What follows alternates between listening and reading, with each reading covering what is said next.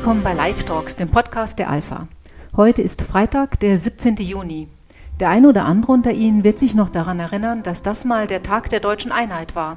In Erinnerung an den Aufstand der Menschen in der DDR am 17. Juni 1953 gegen das Unrechtsregime.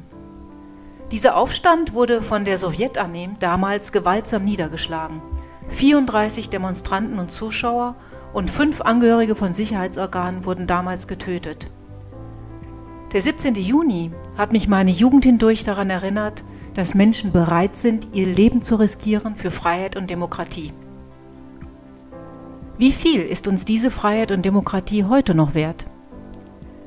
Letzte Woche hat das EU-Parlament einen Bericht verabschiedet, der wieder einmal in altbewährter Manier positive Forderungen im Bereich Gesundheit, denen man sich natürlich gerne anschließen möchte, mit der Forderung nach einem vermeintlichen Recht auf Abtreibung verknüpft.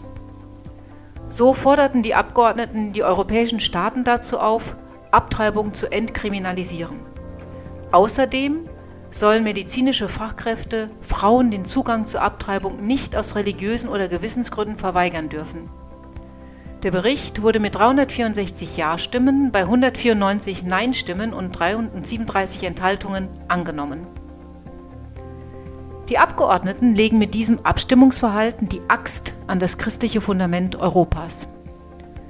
Sollten diese Forderungen irgendwann einmal tatsächlich umgesetzt werden, so würde das für gläubige Christen, die im Gesundheitsberuf tätig sein wollen, das Ende ihrer beruflichen Karriere bedeuten aber auch für kirchlich finanzierte Krankenhäuser wäre das das Aus.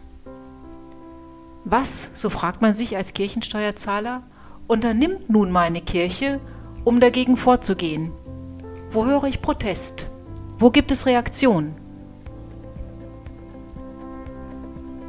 Mit der Attacke auf diese religiöse Gewissensfreiheit in Europa ist es aber nicht genug.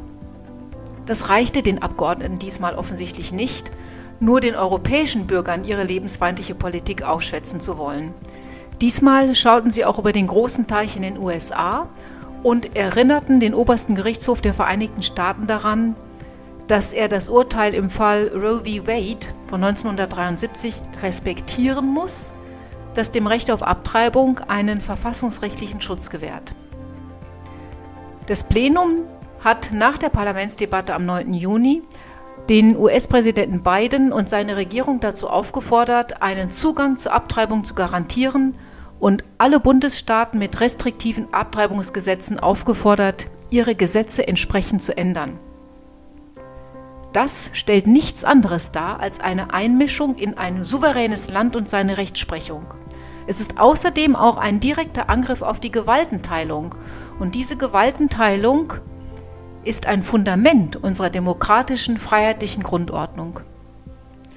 Die Parlamentarier stellten außerdem noch in Aussicht, dass man, sollte die USA Gelder für die Finanzierung von Abtreibungen weltweit einfrieren, diese Summen selbstverständlich vom europäischen Steuerzahler ausgleichen lassen wird. Was, so fragt man sich als deutscher Steuerzahler, unternimmt nun unsere Regierung, unsere christdemokratischen Abgeordneten, um dagegen vorzugehen wo höre ich Protest? Wo gibt es Reaktionen zu einer solchen Einmischung in die Rechtsstaatlichkeit eines anderen Landes, in einen solchen Versuch, die Gewaltenteilung, diese Balance of Power, wie sie, oder Checks and Balances heißt das System in den USA, ähm, einfach zu attackieren? Reaktionen gibt es eher wenige. Die Linien sind aber ganz klar markiert. Auf der einen Seite stehen die europäischen Politiker, die um jeden Preis auf der ganzen Welt ein vermeintliches Recht auf vorgeburtliche Kindstötungen einfordern und durchsetzen wollen. Dafür werden dann christliche Grundwerte oder Menschenrechte wie das auf Religions- oder Gewissensfreiheit, Freiheit der Berufswahl oder eben auch ganz prinzipiell einfach das Recht auf Leben in die Tonne getreten.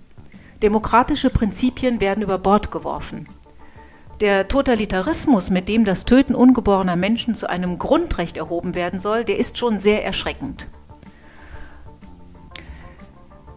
Ich habe nicht von ungefähr erwähnt, dass die Abgeordneten des Europaparlaments sich direkt in die Abtreibungsdebatte in den USA eingemischt haben.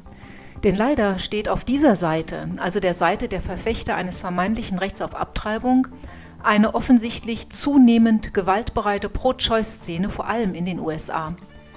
Nach Morddrohungen gegen die Richter am Supreme Court musste dieser Gerichtshof für die Öffentlichkeit geschlossen werden. Einer der konservativen Richter entging nur deswegen einem Mordanschlag, das war in der letzten Woche, weil vor seinem Haus bereits zwei US-Marschalls patrouillierten und der Mörder, als er sie sah, kalte Füße bekam.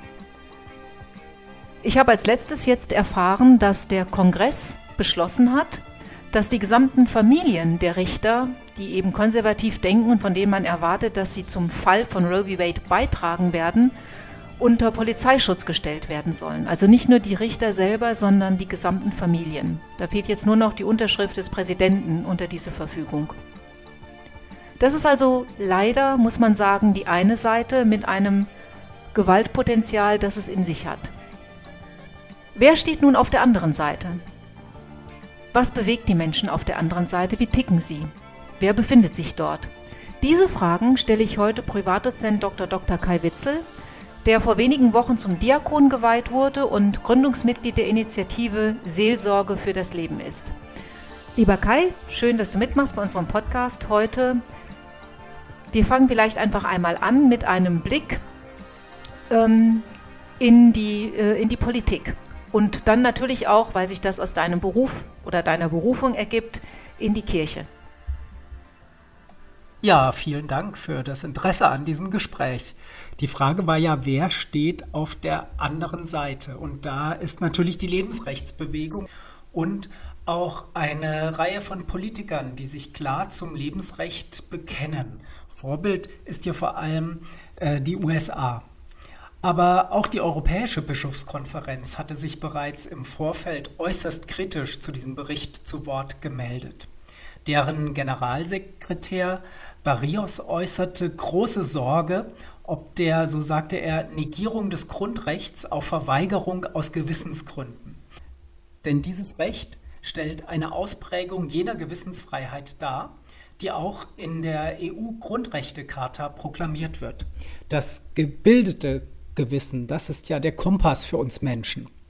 Und weiterhin sagte er, dass die EU-Bischofskommission sehr alarmiert sei darüber, dass das Recht von Gesundheitseinrichtungen bestimmte Dienstleistungen einschließlich Abtreibung zur Verweigerung geschwächt oder damit sogar verweigert wird. Zugleich mahnte auch die Bischofskonferenz die Parlamentarier, ihre Zuständigkeiten nicht zu überschreiten. Denn diese EU-Zuständigkeit, da gehört eben nicht die Regelung zur Abtreibung dazu. Das ist Sache der Staaten. Da würde ich ganz gerne nochmal mit einer Frage nachhaken, und zwar einfach vor dem Hintergrund, dass du ja nicht nur Diakon, sondern eben auch Arzt bist. Was bedeutet das denn für jemanden, der Mediziner ist, wenn er gesagt bekommt, also eine ähm, Verweigerung der Mitwirkung an Abtreibungen aus religiösen Gründen oder Gewissensgründen, das wird es in Zukunft für dich nicht mehr geben? Ja, wenn ich es aus ärztlicher Sicht sehe, ist natürlich das große Problem, dass Ärzte sich nicht mehr auf ihr Gewissen berufen können, wenn sie diesen Eingriff für falsch oder medizinisch nicht indiziert halten, müssen sie es dann trotzdem durchführen gegen das eigene Gewissen. Und letztendlich ist das ärztliche Gewissen, das sehen wir auch bei der Organspende, ein ganz guter Kompass, der hilft, das Leben zu schützen. Leben schützen ähm, ist sicherlich ein Grundanliegen der Ärzte. Ähm, das ist ja das, worum man antritt, Mediziner zu werden, weil man Menschen retten, heilen, äh, schützen möchte. Ähm, was passiert denn in der Gesellschaft, glaubst du, wenn Ärzte jetzt diesem Grundprinzip nicht mehr hundertprozentig folgen müssen? Was für Ärzte bekommen wir dann in Zukunft? Ja, ganz aktuell ist ja da ähm, der Aspekt des assistierten Suizids und die Frage nach der Mitwirkung äh, der Ärzte. Wenn die Ärzte wirklich nur noch Auftragsentgegennehmer sind und nicht mehr wirklich ärztlich im Sinne der Heilung tätig sind, dann ähm, degeneriert der Arzt letztendlich zu einem Humanmechaniker, der wirklich nur noch Auftragsleistungen erfüllt und nicht selber als ärztlicher Heiler im Vordergrund steht und aus meiner ärztlichen Sicht finde ich das höchst bedenklich.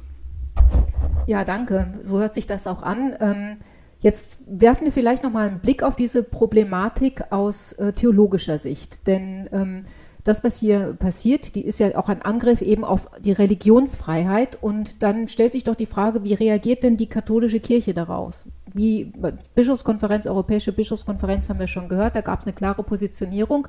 Aber was sagt die katholische Kirche in Deutschland jetzt? Wir hatten ja vor ein paar Tagen äh, den Katholikentag in Stuttgart. Welche Rolle haben solche Themen da gespielt? Ja, das Recht auf Leben wurde natürlich thematisiert und auch ausführlich diskutiert. Ich war am Stand der Alpha und konnte mit Bischof Kohlgraf kurz über die Seelsorge für das Leben sprechen. Und an diesem Stand gab es auch sehr, sehr viele gute Gespräche ähm, mit verschiedenen Leuten, die von dem Thema Abtreibung in irgendeiner Weise betroffen waren. Diese Gespräche fand ich als Seelsorger als auch als Arzt sehr bereichernd das umfassende Hilfsangebot in, in jeder Lebensphase, das wurde, so habe ich es wahrgenommen, oft als Markenkern der Alpha hervorgehoben. Andererseits reagierten Menschen, die ich angesprochen habe, aber auch ablehnend. Wahrscheinlich, weil sie dachten, sie würden eine Art Moralpredigt von mir bekommen. Und hier ist es dann besonders schade, so habe ich es empfunden, wenn man nicht ins Gespräch kommt. In den Foren am Katholikentag habe ich mich als Palliativmediziner eher in die Diskussionen zum assistierten Suizid begeben. Auch hier gibt es wahnsinnig viele Unsicherheiten. Oft höre ich, soll doch jeder machen, was er will. Und dabei, so mein Eindruck, wird das Umfeld viel zu wenig bedacht. Was geschieht denn mit den Menschen, die diese Suizidbeihilfe beispielsweise leisten? Und da sind wir konkret bei der Frage, sind das denn Ärzte, so wie das oft gewünscht wäre? Und was machen dann die Ärzte, wenn der Suizid misslingt?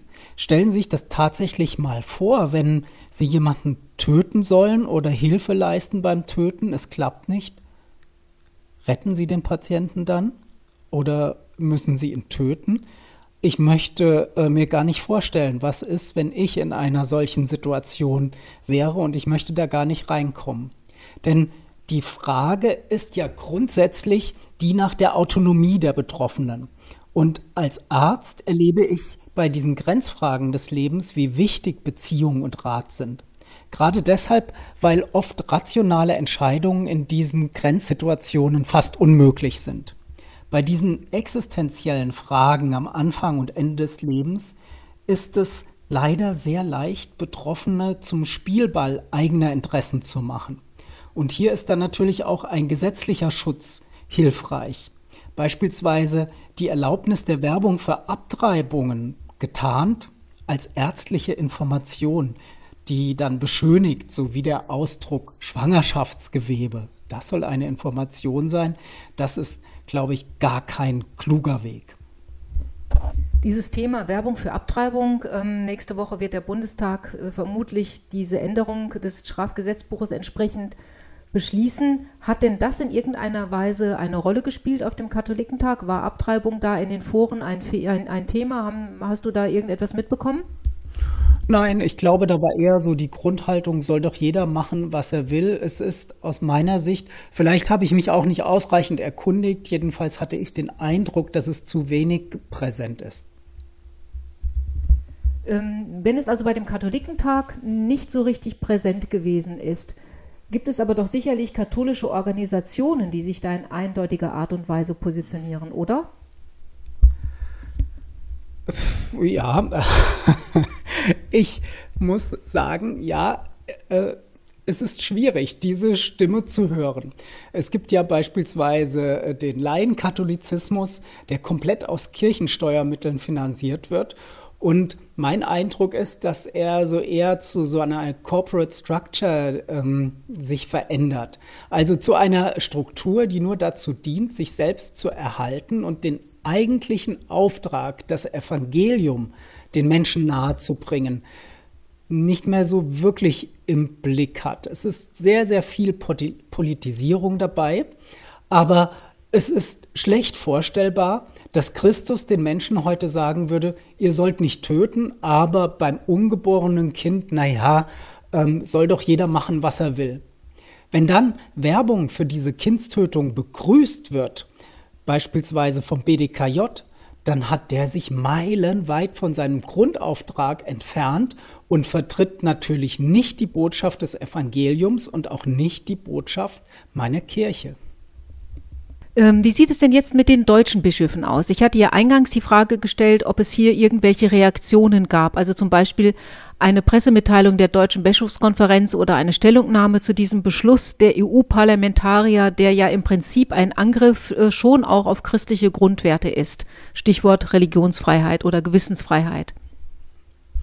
Ja, das Thema Lebensrecht äh, ist natürlich sehr unpopulär und auch sehr kompliziert mit dem Thema, so unser beider persönliche Erfahrung, macht man sich ja nicht viele Freunde. Aber wir haben viele gute Bischöfe in Deutschland, die auch fest an der Seite des Lebensrechts stehen. Ein positives Beispiel ist ähm, unser ehemaliger Fulda-Bischof Algermessen, der ja nun auch Vorsitzender unseres Vereins Seelsorge für das Leben ist. Seelsorge für das Leben ist ein Verein, der sich mit den Belangen von Menschen, die am, in Lebenswendephasen, am Lebensende und am Anfang stehen, dann auch mit deren Problemen und seelsorgerlicher Unterstützung befasst. Und hier haben wir ganz, ganz vielen Zuspruch von Geistlichen, die mitarbeiten wollen aus der Klinikseelsorge, aus der Notfallseelsorge, aus der Polizeiseelsorge. Weitere positive Beispiele für, für Bischöfe mit viel Engagement sind beispielsweise die Bischöfe Oster, Vorderholzer, Wörner, Meyer. Und man muss auch äh, den Vorsitzenden der Deutschen Bischofskonferenz, äh, den Bischof Betzing, erwähnen, der zum Marsch 2021, Marsch für das Leben, noch ein Grußwort gesandt hatte. Das war wirklich sehr, sehr erfreulich. Und es ist auch wichtig, und dafür setzen sich auch viele Bischöfe ein und diskutieren damit die Phase des Lebensendes, der, der assistierte Suizid, das haben wir ja besprochen, ist auch sehr vielen Bischöfen ein wichtiges Thema. Und da äußern sie sich überwiegend klar auch im Sinne des Wertes des Lebens äh, des Evangeliums. Auf der anderen Seite gibt es natürlich auch Bischöfe, die sich dem Thema eher verschließen, rausziehen und versuchen, äh, sich da aus jeder Verantwortung zu ziehen. Beispielsweise hat der Verein Lebensrecht Sachsen, das habe ich gehört, einen Schweigemarsch für das Leben organisiert. Und da ist schon eine ganz erhebliche äh, Zahl an Teilnehmern dabei gewesen und man hatte da auch um ein Grußwort der Bischöfe, äh, der sächsischen Bischöfe gebeten, der evangelische Landesbischof Carsten Renzing und der äh, katholische Bischof Heinrich Timmer-Evers vom Bistum äh, Dresden-Meißen, die wurden um ein Grußwort gebeten. Das hatten sie auch ähm, in den letzten Jahren gesandt.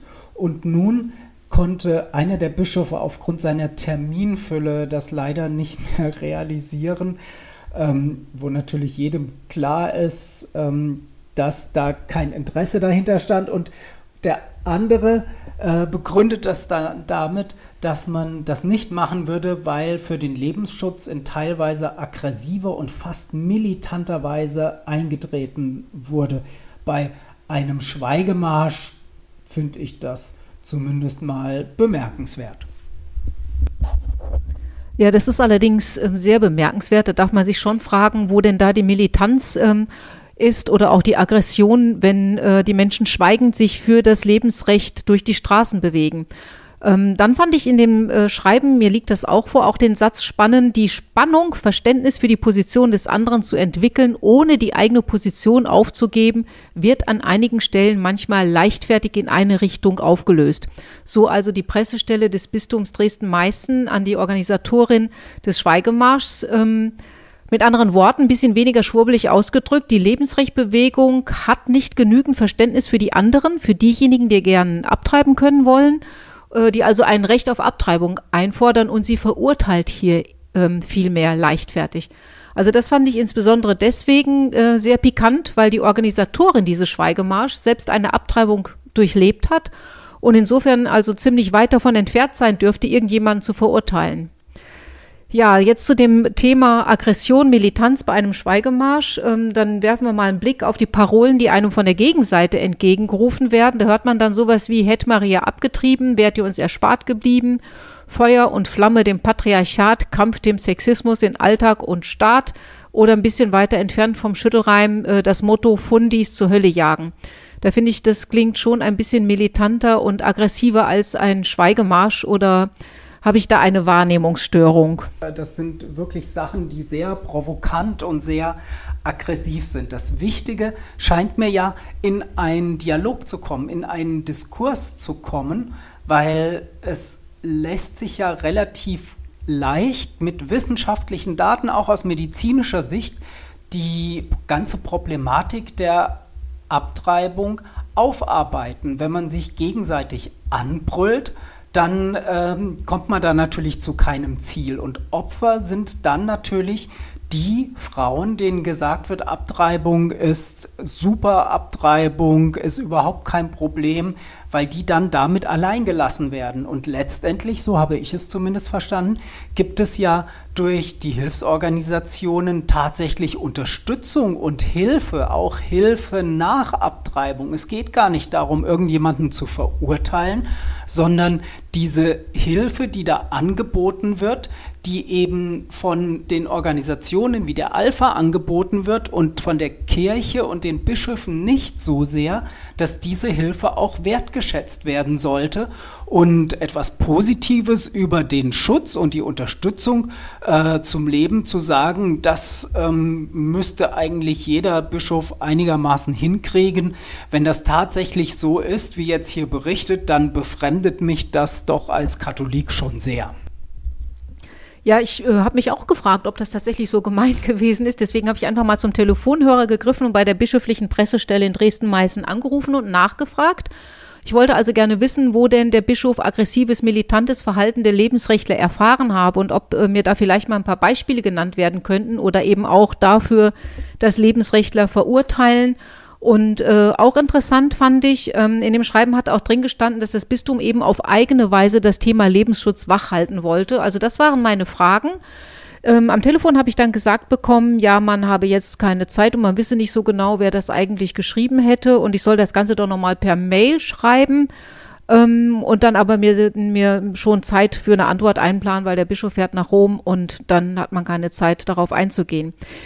Also habe ich die Fragen schriftlich formuliert und habe dann aber doch sehr schnell Antwort bekommen, also innerhalb von Minuten im Grunde genommen. Und die Antwort lautete dann in einem Sätzen, in einem Satz, vielen Dank für Ihre Anfrage und Ihr Interesse. Allerdings muss ich Ihnen zu Ihren Fragen mitteilen, dass die getroffenen Aussagen nach unserer Wahrnehmung keiner weiteren Erläuterung bedürfen. Mit anderen Worten, ähm, was wir wahrnehmen, ist richtig. Was ihr dazu zu sagen habt, interessiert uns überhaupt nicht. Und jetzt beenden wir die Diskussion. Insofern Gesprächsbereitschaft, das, was eben in den, im Schreiben eigentlich von den Bischöfen eingefordert wird. Ja, ich zitiere nochmal gerade diesen Satz, äh, die Spannung, Verständnis für die Position des anderen zu entwickeln, ohne die eigene Position aufzugeben, wird an einigen Stellen manchmal leichtfertig in eine Richtung aufgelöst. Der trifft in meiner Wahrnehmung hundertprozentig auf die bischöfliche Pressestelle zu. Da hätte ich es gut gefunden, man hätte mal unsere Position auch einfach wahrnehmen können. Ja, ich finde das auch eigenartig, weil wir ja eigentlich Seite an Seite zum Schutz ungewollt Schwangerer tätig sein sollten und ganz viele Aufgaben gemeinsam auch übernehmen könnten und gemeinsam entwickeln könnten. Ich finde das super, wenn das Bistum das Thema Lebensrecht auf eine eigene Weise wachhält. Äh, gerne würde ich da auch unterstützend tätig sein und beratend tätig sein. Ähm, da ist offensichtlich noch Luft nach oben. Ja, das sehe ich auch so, aber ähm, wir sind ja guter Dinge, dass da was passieren kann. Ganz herzlichen Dank für dieses Gespräch, Kai Witzel, und ähm, ich freue mich, wenn wir mal wieder einen Podcast gemeinsam gestalten könnten. Ja, vielen Dank. Wer einer christlichen Initiative, die sich für den Schutz des ungeborenen Lebens einsetzt, die aktiv und selbstlos Schwangeren im Konflikt Hilfe und Unterstützung bietet, Aggression und Militanz vorwirft, der sollte dafür schon Belege beibiegen können. Denn das sind ja keine unerheblichen Vorwürfe, sondern das ist ganz konkret der Vorwurf der Gewalt.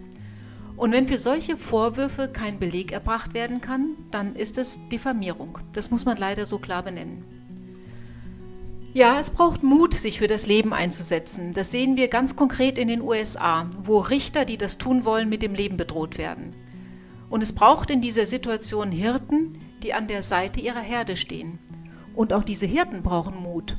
Den Mut, sich dem bequemen Mainstream entgegenzustellen und stattdessen das unbequeme Evangelium des Lebens zu verkünden. Ich rede einmal nicht und das mir erzählen von einer ganz anderen Sicht. Wie verbreitet sich der Mut des Herzens? Wie enteilt man der Raserei? Und bringe ich Ruhe in die Bewegung und stehe ich auf für eine weite Zeit? Das sind die Fragen, die Herbert Grönemeyer in seiner Ballade Mut stellt, die, wie ich finde, wunderbar zu unserem heutigen Podcast passen und mit denen ich Sie deswegen in ein sonniges, warmes Wochenende verabschieden möchte.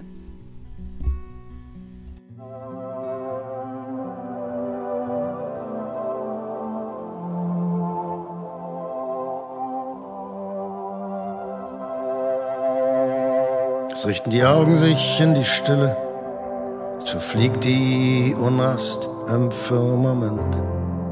Da ist das zarte Blau im Schnee. Zuversicht zwischen Zeilen, Gedanken in der Zwischenzeit.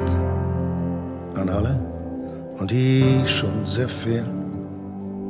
Ich rede einmal nicht und lass mir erzählen von einer ganz anderen Sicht. Wie verbreitet sich der Mut des Herzens?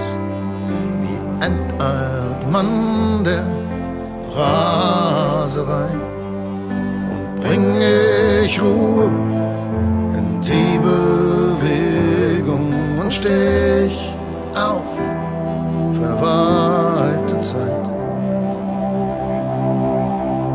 Rund um den geweihten Abend zieht das Jahr Bilanz.